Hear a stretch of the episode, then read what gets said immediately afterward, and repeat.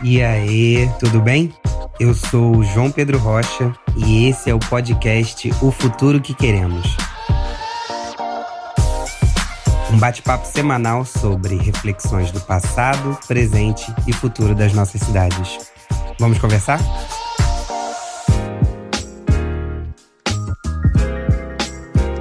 Bem-vindo e bem-vinda ao nosso quarto episódio do podcast O Futuro que Queremos. Nessa primeira temporada, estamos fazendo reflexões sobre a nossa cidade e o futuro que queremos para ela a partir de diferentes olhares de diferentes territórios e vivências. Gostaria de começar esse episódio agradecendo às muitas pessoas que ouviram nossos primeiros episódios e, especificamente, sobre educação, nos enviaram comentários positivos e críticas extremamente construtivas para os próximos. Como parte de uma construção coletiva, saibam que passamos muitas horas discutindo e incluindo as análises, dores, reflexões e sugestões que vocês nos mandam. Lembre-se que você pode participar ainda mais do nosso processo enviando um áudio para o nosso e-mail ofuturoquequeremosrj gmail.com. Será um prazer contar com a sua participação aqui nesse nosso espaço coletivo. Hoje vamos falar de meio ambiente, mais especificamente sobre as questões socioambientais do Rio de Janeiro e como elas dialogam com esse período de quarentena. Sempre com muitas vozes, um pouco de dado e bastante questionamento. Não te garanto que ao fim do episódio você saia com respostas claras, mas sim com muitas boas perguntas para seguirmos construindo o futuro que queremos. Vamos lá?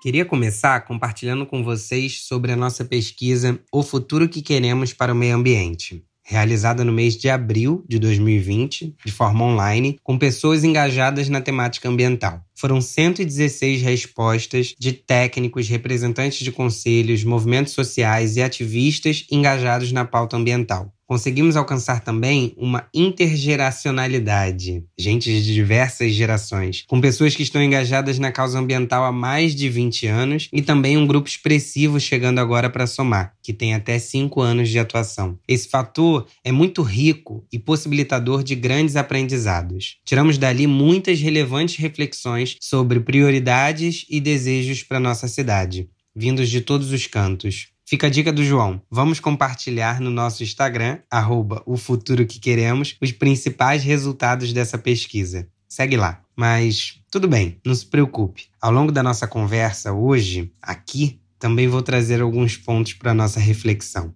A pandemia não podia chegar em pior hora para nossa cidade. Parece que nos perdemos no tempo, mas foi nesse ano de 2020 que enfrentamos uma terrível situação sanitária por aqui com a contaminação da água que chega nas torneiras dos cariocas. Isso agrava a pandemia que estamos vivendo hoje, pois a ineficiência ou até mesmo a ausência de saneamento básico na casa de muitos de nós contribui massivamente para a proliferação do vírus. Lavar a mão, higienizar os alimentos, roupas é uma dificuldade a mais em muitas moradias e para outras muitas que nem moradias possuem. Como podemos pensar em restabelecer a normalidade em nossa cidade se princípios básicos de nossa Constituição, como saneamento básico, moradia adequada e o direito ao meio ambiente equilibrado não são respeitados. A injustiça ambiental, que recai sobre parte da população carioca, denota um desequilíbrio de forças, principalmente em um momento delicado como o que vivemos hoje. Mas você deve estar se perguntando: que termo é esse que o João usou agora, injustiça ambiental? Ao longo do nosso papo, você vai entender melhor esse conceito, mas de forma bem resumida, é quando ocorre a distribuição desigual dos riscos ambientais. Quando a gente fala de meio ambiente, é importante falar de preservação e da conservação das matas, mas também sobre a justa distribuição dos benefícios e também dos prejuízos ambientais. A gente vai entender melhor isso quando usar exemplos e ouvir as experiências ao longo dessa conversa. Será que estamos no mesmo barco? Para nos ajudar a responder essa e outras questões, convidamos algumas pessoas que, com seus trabalhos e dedicação, se esforçam por melhorar o panorama socioambiental da cidade do Rio de Janeiro. Vamos ouvi-los?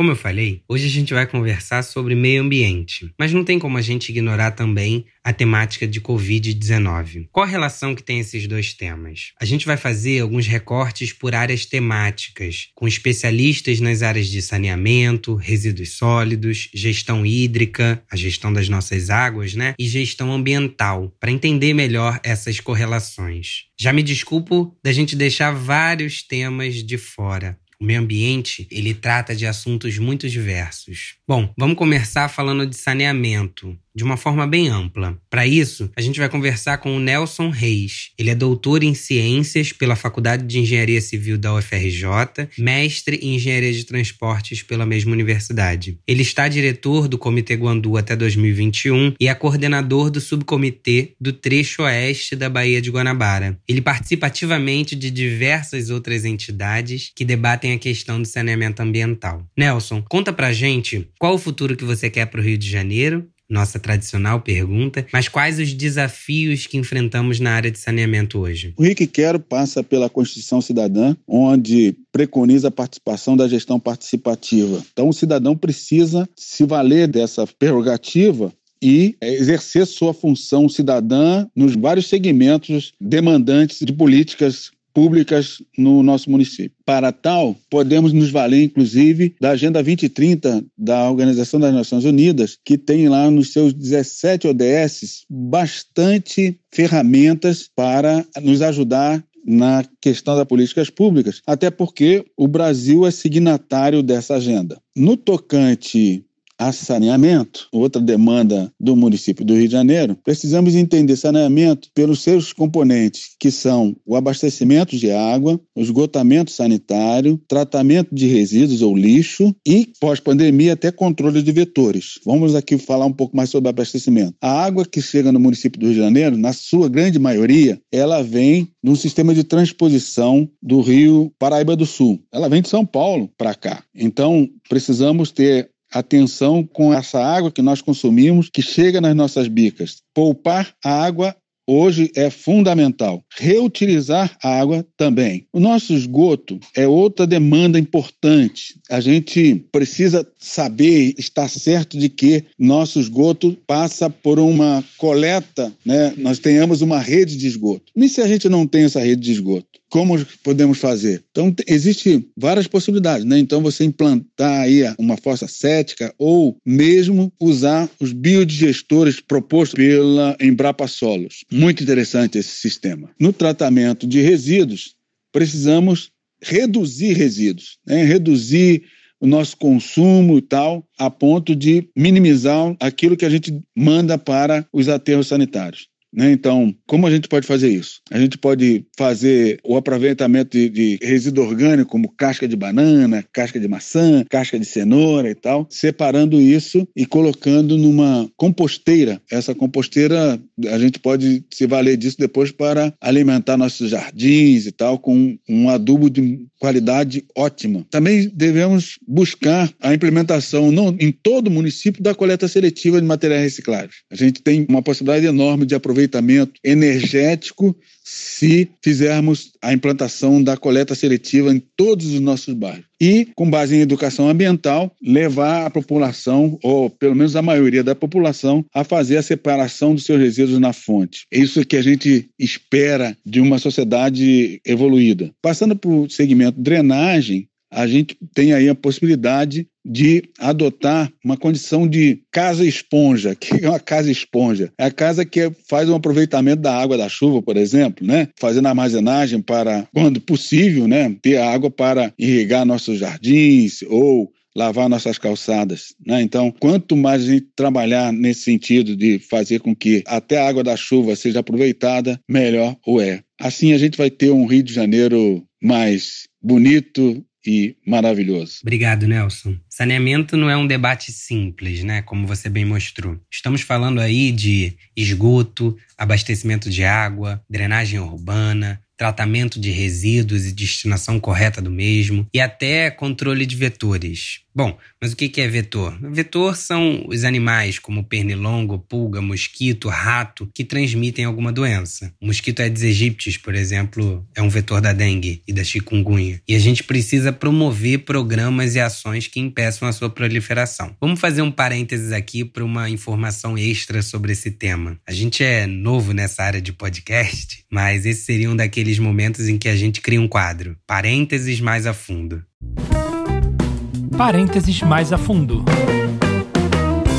Sobre controle biológico, existem três tipos de controle que se pode fazer. E aí no site do Ministério da Saúde eles falam sobre isso. A gente pode fazer três formas de controle, né? Uma delas é o controle biológico, introduzindo, por exemplo, peixes que comem as larvas do mosquito em algum ambiente. Podemos fazer um controle mecânico ou ambiental, utilizando métodos que eliminam ou reduzem as áreas onde esses vetores, né, os mosquitos, por exemplo, se desenvolvem, como remover água parada, destruir pneu velho e lata que serve de criadouro. E a gente tem uma terceira forma que é o controle químico, que é onde a gente usa inseticida, por exemplo, para controlar e matar os insetos. Interessante, né? Parênteses mais a fundo. Vamos voltar à fala do Nelson. Ele traz algumas soluções que nós, como sociedade, podemos implementar: fossas e biodigestores para o nosso esgoto, compostagem para o nosso resíduo orgânico, visto que mais de 50% dos resíduos que a gente produz em casa é orgânico. Então, se a gente acha uma solução para eles antes de mandar para o lixão, a gente reduziu 50% ali os custos dessa destinação e até a coleta de água da chuva nas residências. Mas o Nelson traz também um papel fundamental do Estado. Em destaque, a educação ambiental, para que as pessoas tenham uma consciência maior sobre as questões que a gente está trazendo, e a coleta e destinação correta dos resíduos sólidos, que é o assunto que a gente vai tratar agora.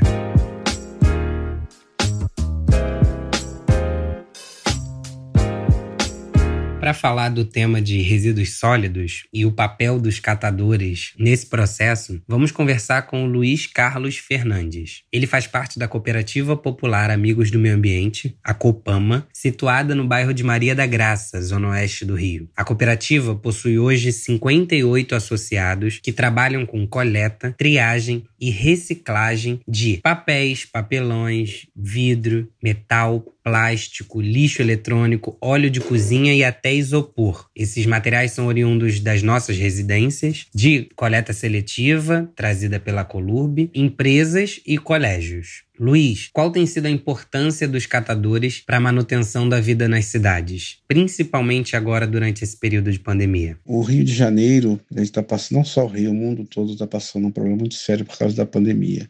E já vinha passando também por causa do meio ambiente.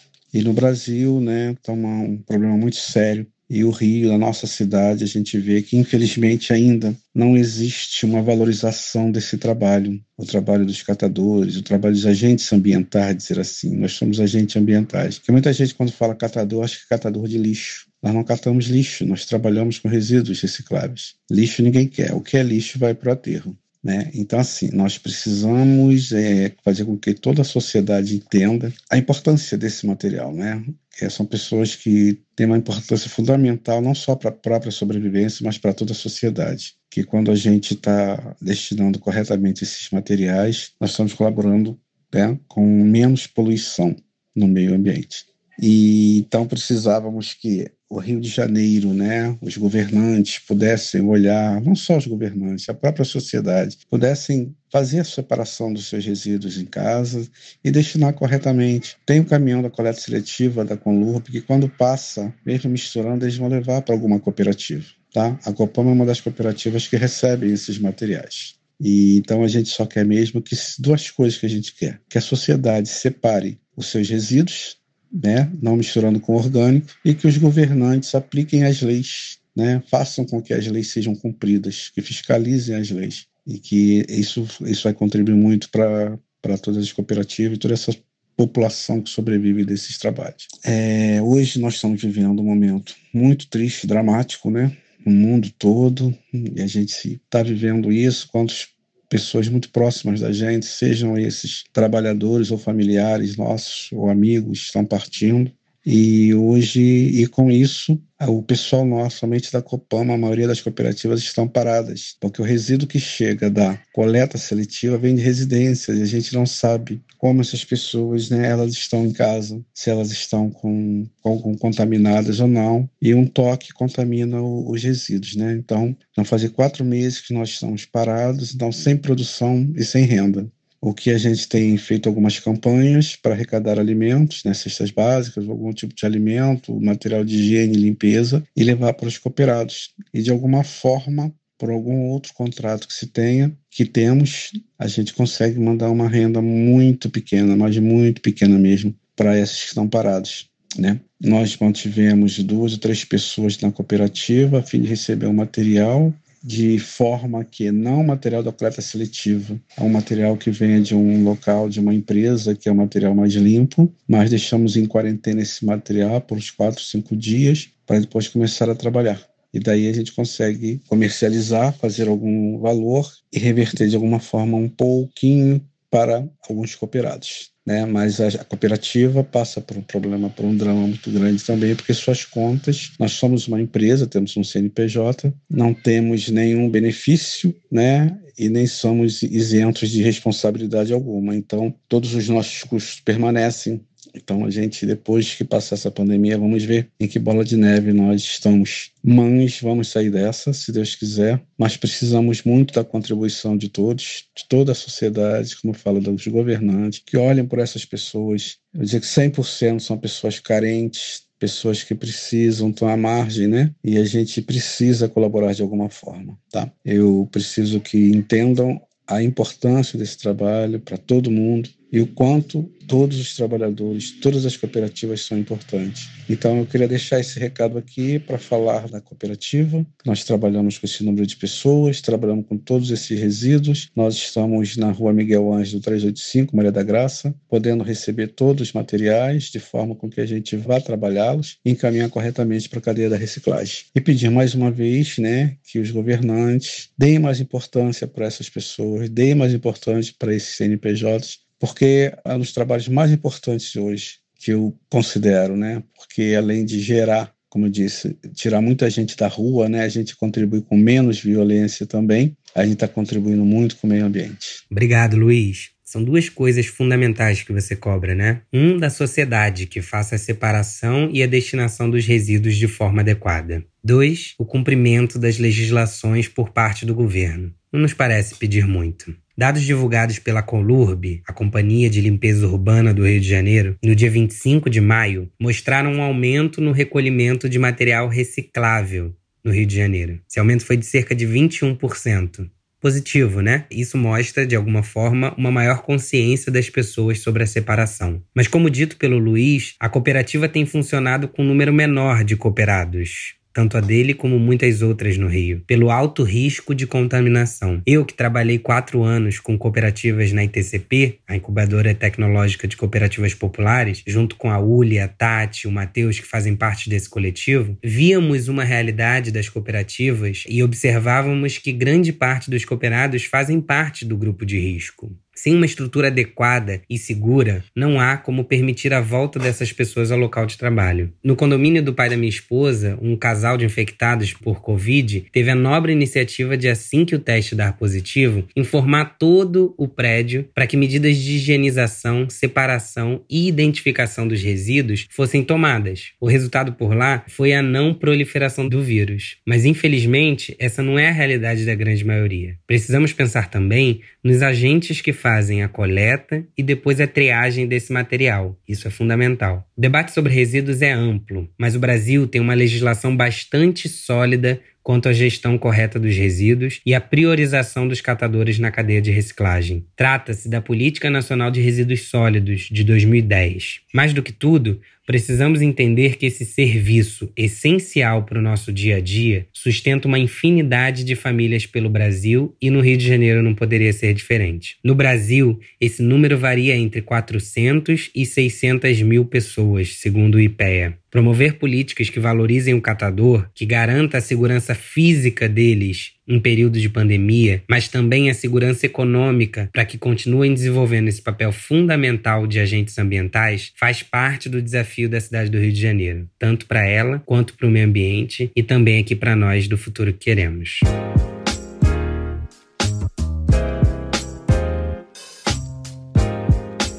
Vamos falar agora de recursos hídricos, a famosa gestão da água, né? O papo talvez fique um pouco mais complexo, mas vamos tentar desamarrar alguns conceitos juntos. Para essa conversa, convidamos a professora Suya Kintzler, que é a professora adjunta no Instituto de Pesquisa e Planejamento Urbano e Regional da UFRJ, o IPUR. Ela é pesquisadora do Laboratório de Estudos de Águas Urbanas e do Observatório das Metrópoles e também do Grupo de Pesquisa Espaço e Poder, associado ao Observatório Nacional dos Direitos à Água e ao Saneamento, o ONDAS. Professora, você que é pesquisadora e engajada em movimentos em defesa do uso mais racional e equilibrado das águas, e conhece de perto os conflitos, principalmente nas cidades do Rio e da Baixada Fluminense, a gente tem visto acontecer com cada vez mais recorrência notícias de crise hídrica. Problemas que apareciam a cada 10, 20 anos agora acontecem com mais frequência. Você enxerga alguma ligação da atual crise de abastecimento que a gente teve no início do ano e perdura em muitos lugares da cidade do Rio da Baixada até hoje, com a crise hídrica que a gente teve a última em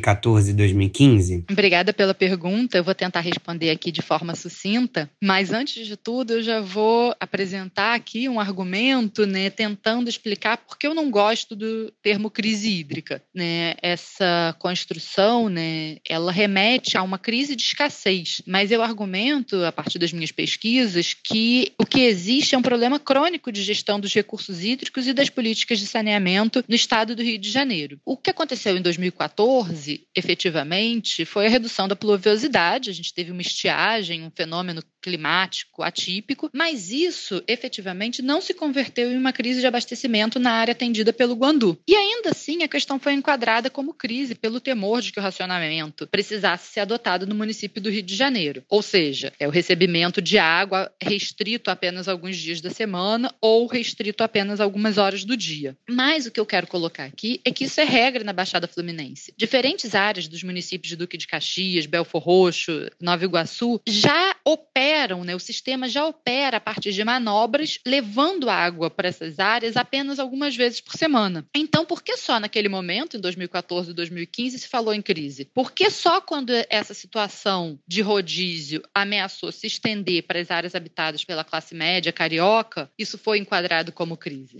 Então, eu argumento que a crise hídrica de 2014 foi uma construção material e simbólica. Simbólica porque ela mobilizou naquele momento uma retórica, uma série de imagens que remetiam remetiam à escassez de água para justificar a suposta crise, ainda que houvesse muita água nos reservatórios do Rio Paraíba do Sul, do qual depende o sistema Guandu. É, o sistema Guandu ele só é possível a partir da transposição que foi realizada na década de 50, né, para fins energéticos, do Rio Paraíba do Sul. É ele que permite que a gente tenha um volume de água no Rio Guandu para abastecer mais de 9 milhões e meio de pessoas na região metropolitana do Rio de Janeiro. E essa crise, segundo o argumento, é uma construção material também? Porque ela foi construída a partir de diversos processos passados e presentes que permitiram que a gente chegasse a essa situação, uma situação de degradação das águas nessa região, nessa nossa região. Então, são processos relacionados ao desmatamento das bacias hidrográficas, ao despejo de esgotos industriais e domésticos, ao não tratamento de esgoto, etc. E a situação que a gente teve no início do ano é resultante exatamente do descaso com o esgotamento sanitário de toda uma região pertencente à bacia hidrográfica do Guandu, uma parte da Baixada Fluminense, especialmente os municípios de Queimados e Nova Iguaçu. Os esgotos desses municípios, eles são lançados sem tratamento nos rios dos poços Queimados e Piranga, que cortam aqueles municípios, e são afluentes do Guandu, que chegam até ele próximo à captação de água do sistema Guandu, que a SEDAI vai chamar de tomada da água do Guandu. Então, no início do ano, no início de 2020, devido a condições climáticas específicas também, a alta concentração de matéria orgânica devido a esse despejo de de esgoto levou à proliferação de micro-organismos produtores de geosmina. E daí o gosto de terra na água, né, que foi sentido por diversos habitantes, né, por diversos moradores da região metropolitana do Rio de Janeiro, nos meses de janeiro e fevereiro. Isso ocorreu, em primeiro lugar, porque o esgoto não é tratado. E isso a gente poderia debater aqui, enfim, durante horas sobre isso, mas efetivamente o esgoto da Baixada Fluminense, apesar de já, já existirem algumas estações de tratamento de esgoto, ele não é efetivamente, né, na sua maior parte, tratado. Em segundo lugar, existe uma medida paliativa que já é debatida há mais de 10 anos e que poderia ter retardado, pelo menos, essa situação, que é a proteção da tomada d'água do Guandu. Eu não sou engenheira, mas simplificadamente, esse projeto consiste no desvio dos rios mais poluídos, aqueles três rios que eu mencionei anteriormente, para depois da captação de água. O que a gente tem hoje é a gente despeja o esgoto e capta a água depois. O que a gente teria, caso fosse feita nessa proteção da tomada da água do Guandu, é que a gente jogaria esse esgoto para depois da nossa captação de água. Então, os problemas de poluição dos rios, das baías, dos mares persistiria. Entretanto, a gente conseguiria ter uma água de melhor qualidade sendo captada para o sistema de saneamento, para o sistema de abastecimento da região metropolitana do Rio de Janeiro. Muito bom entender que o problema do Rio de Janeiro e da nossa região metropolitana não é falta de água, mas sim uma má gestão. Então, fatores como desmatamento das margens, despejo de esgoto industrial e doméstico, o não tratamento de esgoto, tudo isso poderia ser evitado caso houvesse uma melhor gestão ambiental. Né? No Brasil, 48% da população não possui coleta de esgoto. 35 milhões de brasileiros não têm acesso à água tratada. E com isso, 289 mil pessoas foram internadas em 2017 com problemas de diarreia e outras doenças causadas por falta de saneamento básico. Desses, 50% eram crianças, de 0 a 5 anos. Quando a gente fala dos esgotos que são coletados, apenas 46% são efetivamente tratados. E a situação não é muito melhor nas escolas públicas, não. 59% das escolas de ensino fundamental, ou seja, mais da metade das escolas de todo o Brasil, não tem rede de esgoto. Isso dialoga bastante com o nosso episódio anterior sobre educação e os múltiplos fatores que afetam o processo de aprendizagem. Vale você correr lá para ouvir um pouco. Os dados que eu trouxe aqui são de 2017, do Sistema Nacional de Informação sobre Saneamento. De volta à nossa conversa com a Suiá, professora, é possível a gente falar que os resultados da má gestão das nossas águas afetam a todos da mesma forma? Eu acho que eu acabei tangenciando alguns elementos que dizem respeito a essa sua segunda pergunta, né, sobre a desigualdade no acesso aos serviços de saneamento no Rio de Janeiro, ao falar que se convencionou chamar de crise hídrica em 2014 e 2015. Efetivamente, é, existem grandes desigualdades sociais e espaciais no acesso à água na nossa região metropolitana. E assim, quando a gente vai pesquisar mais a fundo para tentar descobrir quem são os moradores dessas áreas onde o abastecimento é mais precário, a gente vê que é a população com menores rendimentos, né? então tem um recorte aí de classe, de classe de renda, a gente não está falando de classe marxista, mas de classe de renda, tem um recorte de cor ou raça, né? segundo os dados do IBGE, que são os dados que eu acabei utilizando na minha pesquisa sobre a desigualdade na região metropolitana, são os pretos e pardos que têm têm menos acesso à água também nessa região e também as pessoas com menor escolaridade. E é exatamente essa sobreposição entre vulnerabilidade social e vulnerabilidade ambiental que dá origem ao conceito de desigualdade ambiental. Então, para responder brevemente a sua pergunta, não, não estamos todos no mesmo barco. E eu acho que a pandemia da Covid-19 veio aí também para reforçar esse aspecto. Os grupos mais vulneráveis estão também mais expostos né, a uma pandemia, ao vírus SARS-CoV-2, e isso é muito importante de ser debatido antes de 2014, nós já tínhamos diversas áreas da cidade que são abastecidas através de complexas manobras no sistema de abastecimento. E essas áreas são principalmente as áreas dos municípios da periferia metropolitana. Ou seja, sem se enquadrar como crise hídrica, nós temos uma situação, que é uma situação ordinária, de rodízio de abastecimento em diversas áreas da cidade. Para terminar nossa conversa, eu queria só levantar uma última questão, que é a questão do impacto que a ausência de água água tem sobre os diferentes grupos. O impacto da ausência de acesso à água pela rede formal, ele também é diferente segundo raça, renda, gênero, e essa é uma questão que eu acho bastante relevante. Então, por exemplo, todos os moradores do Rio de Janeiro já ficaram sem água algum dia, né? Ah, faltou água na minha casa. Eu, sendo uma moradora da zona sul do Rio de Janeiro, da área central do Rio de Janeiro e de classe média, eu posso simplesmente comprar um caminhão-pipa e comprar galões de água mineral para beber, sem que isso impacte de forma relevante a minha renda. Por outro lado, se eu sou moradora de uma família da Baixada Fluminense, de uma área precária ou informal, e tenho um rendimento familiar de meio salário mínimo ou um salário mínimo, e eu preciso comprar um caminhão-pipa, que eu preciso comprar água mineral, isso vai impactar fortemente a minha renda. Esse recurso que eu vou destinar para a compra de água, que é mais cara nessas fontes, vai sair de algum outro lugar. Uma outra desigualdade que merece maior aprofundamento é no impacto que a ausência de acesso à água do serviço público, do serviço formal, tem na vida de homens e mulheres. Apesar do meu estudo, da minha pesquisa de doutorado, não ter apontado uma diferença significativa no acesso à água da rede formal entre os domicílios que têm como pessoa de referência uma mulher e aqueles que têm como pessoa de referência um homem, é um dado que também foi corroborado pela PNAD contínua, pelos resultados recentemente divulgados do IBGE da PNAD contínua, a gente sabe que é amplamente retratado na literatura que os impactos na vida de homens e mulheres são diferentes da ausência de acesso à água. Então, quando a água não chega às residências e existe a necessidade de buscá-la em algum ponto, o ônus do tempo dedicado a essa tarefa recai usualmente sobre as mulheres e crianças. Bom, eu acho que é isso, eu já estourei aqui meu tempo. Eu queria agradecer tá, ao coletivo, é o futuro que queremos, e também ao André, que é meu aluno no programa de pós-graduação em planejamento urbano da FRJ, pelo convite para participar aqui. Obrigado, Suia. A água é um bem essencial para todos. Quando a gente fala de injustiça ambiental, são exemplos como esse que você trouxe que nos faz entender melhor esse conceito. Nas nossas pesquisas do futuro que queremos, a preocupação com a questão de saneamento sempre apareceu no topo.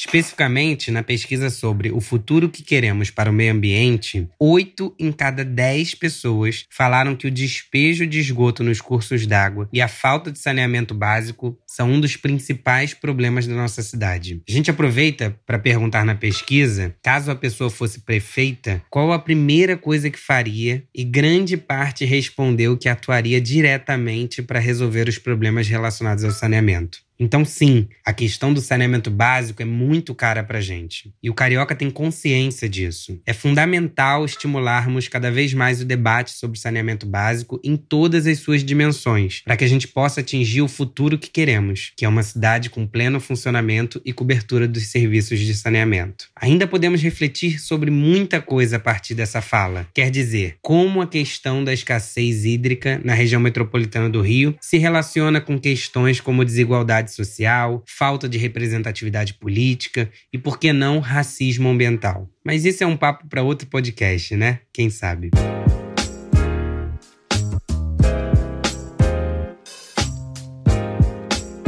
Vamos seguir nossa conversa e falar um pouco da relação do meio ambiente com a cidade do Rio.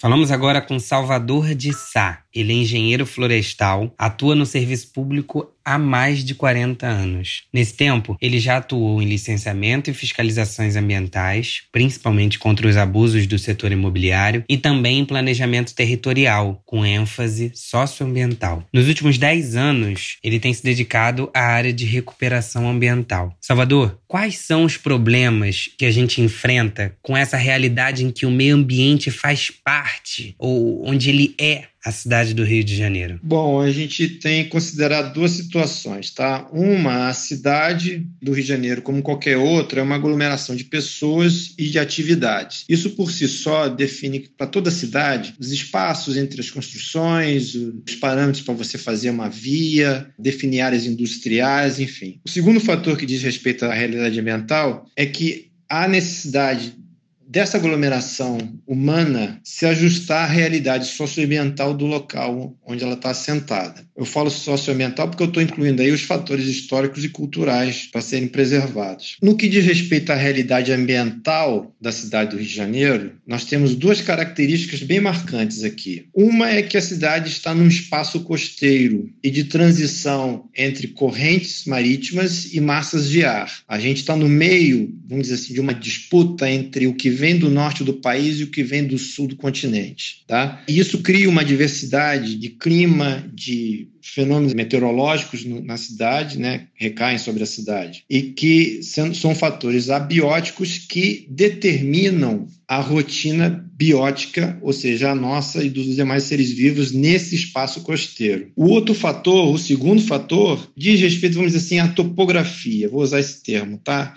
Aqui a gente tem uma combinação de morros íngremes e planícies com uma variação muito pequena entre o ponto mais alto e o ponto mais baixo. Tá? Então a gente tem um, um gradiente muito fraco e para piorar, essas planícies são quase que ao nível do mar. Isso favorece o quê? Favorece os deslizamentos de encosta e favorece as inundações na planície. Essa presença dos morros íngremes, por sua vez, também divide o espaço territorial do município em compartimentos. E aí você tem a formação de bacias atmosféricas e hidrográficas e, e você cria dificuldades para a circulação atmosférica, para a dissipação do calor, da umidade e da poluição. Isso interfere na vida da cidade. Então, a cidade precisa se ajustar a essas duas características ambientais bem marcantes no Rio de Janeiro. E aí você tem que combinar os parâmetros de construção, de configuração da cidade, que a princípio são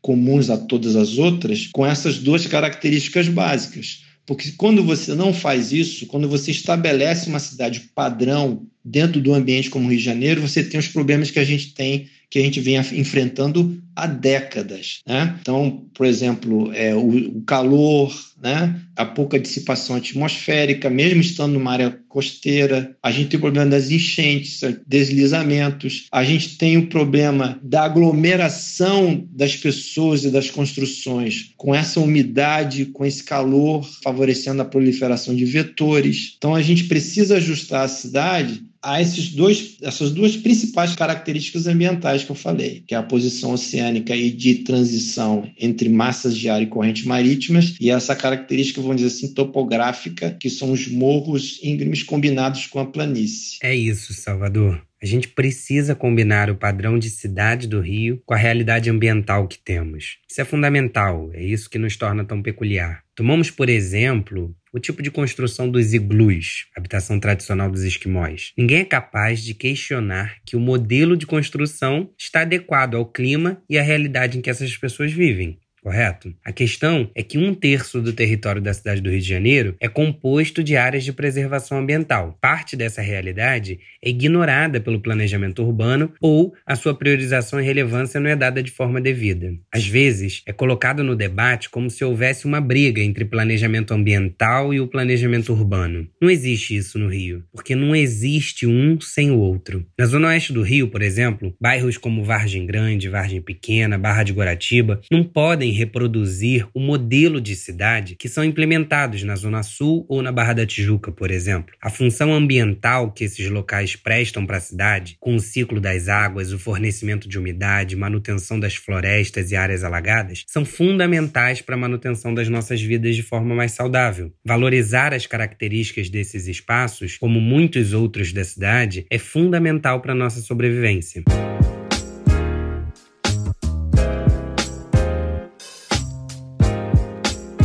Seguimos agora a nossa conversa com a Jaqueline Guerreiro. Ela é coordenadora do Fórum da Sociedade Civil em comitês de bacias hidrográficas aqui no Rio de Janeiro. E é também facilitadora das redes brasileira e carioca de educação ambiental. Jaqueline, vamos falar um pouco mais da questão de educação ambiental. Qual a importância desse tema e a relação dele com a discussão de justiça ambiental? Essas redes têm como documentos de identidade política o Tratado de Educação Ambiental de 1992, elaborado durante o Fórum Global, a Carta da Praia Vermelha, elaborada durante o Sexto Fórum Brasileiro de Educação Ambiental em 2009, no Rio de Janeiro, e a Carta de Belém, elaborada durante o Oitavo Fórum Brasileiro de Educação Ambiental, em Belém, no Pará. Pois bem, nesses documentos, coloca-se de forma muito clara que os educadores ambientais destas redes, das redes de educação ambiental, eles devem pautar ações de apoio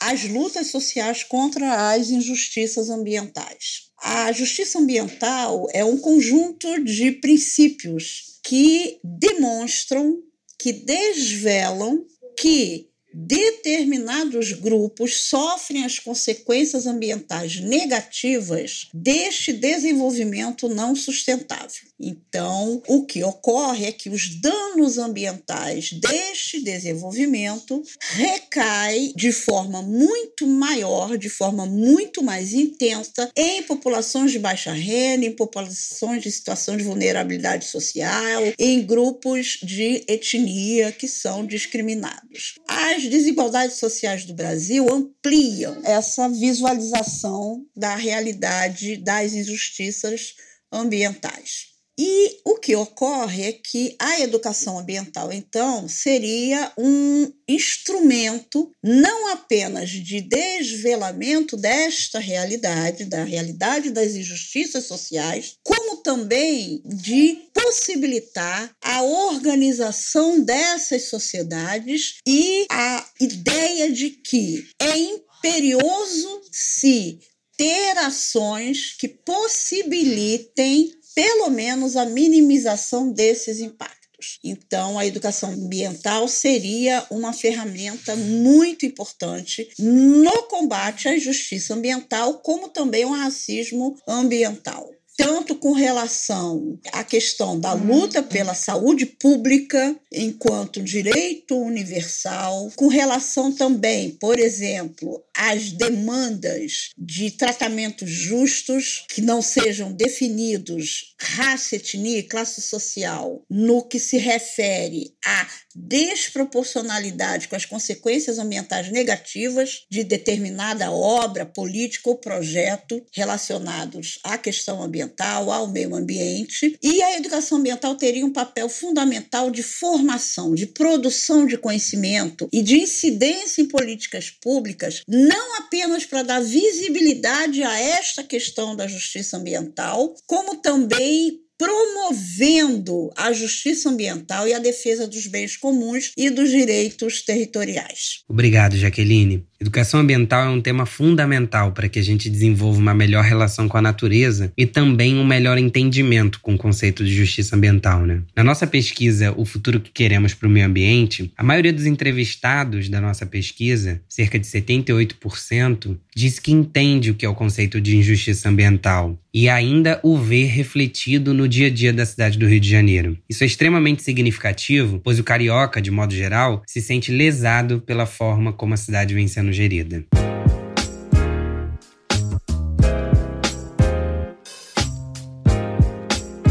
Estamos chegando na última parte do nosso episódio. Nesse, a gente pôde tratar de questões do meio ambiente e da justiça ambiental. Ouvir, a partir de diferentes perspectivas, desafios e caminhos para soluções de um grande problema que enfrentamos na cidade do Rio de Janeiro. Um outro tema que também surgiu de forma tangente no nosso episódio foi o conceito de racismo ambiental. Vale rapidamente destacar que esse conceito teve origem lá nos Estados Unidos na década de 70. O caso foi o seguinte: diante da poluição de uma fábrica, de uma grande fábrica, a partir dos descasos que afetaram a maioria da população de cor preta, os negros norte-americanos começaram a protestar e tratar tal situação como uma luta por justiça ambiental, priorizando assim a isonomia e a equidade nas relações sociais. Diante daquela situação desumana, o meio ambiente passou a ser pleiteado como um direito fundamental para uma vida saudável. A gente precisa estar atento e discutir essa questão no Brasil e no Rio de Janeiro de hoje. Tanto o tema de injustiça ambiental quanto de racismo ambiental, que muitas vezes se confundem, são recentes nos debates políticos e sociais do Brasil. Historicamente, o nosso desenvolvimento econômico gerou claras situações de injustiça ambiental. Nos ambientes rurais, por exemplo, vimos a expansão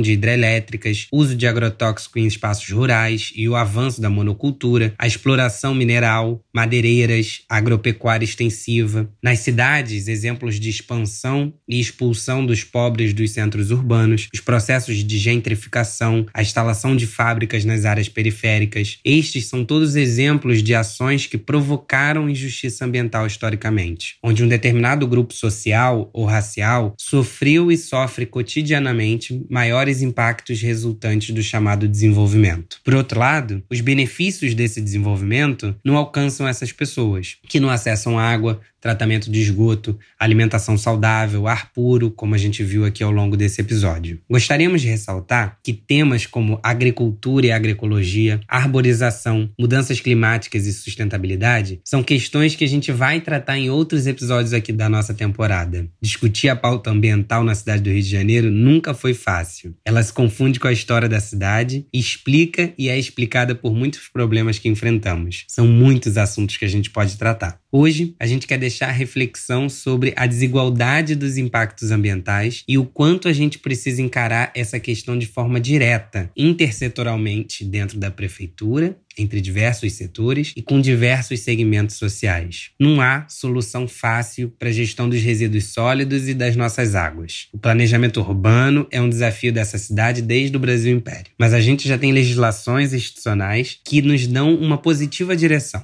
Já que elas não estão sendo integralmente cumpridas, precisamos cobrar como sociedade sua fiscalização e cumprimento adequado. Mas não é só isso. Cabe também a gente entender o nosso papel e importância da nossa conexão com a natureza. E aqui uma última fala. A Elisa Facó, produtora e educadora ambiental, me enviou um áudio e eu gostaria de compartilhar aqui com vocês.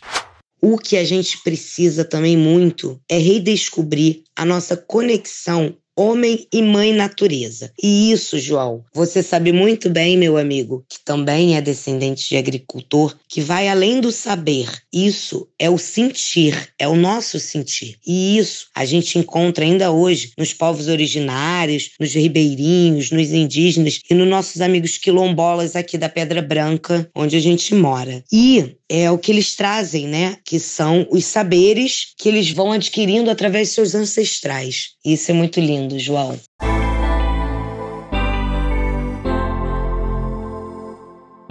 Obrigado, Elisa, e muito obrigado a você que ouviu até aqui. Espero que tenha gostado desse episódio e que ele tenha te trazido boas reflexões.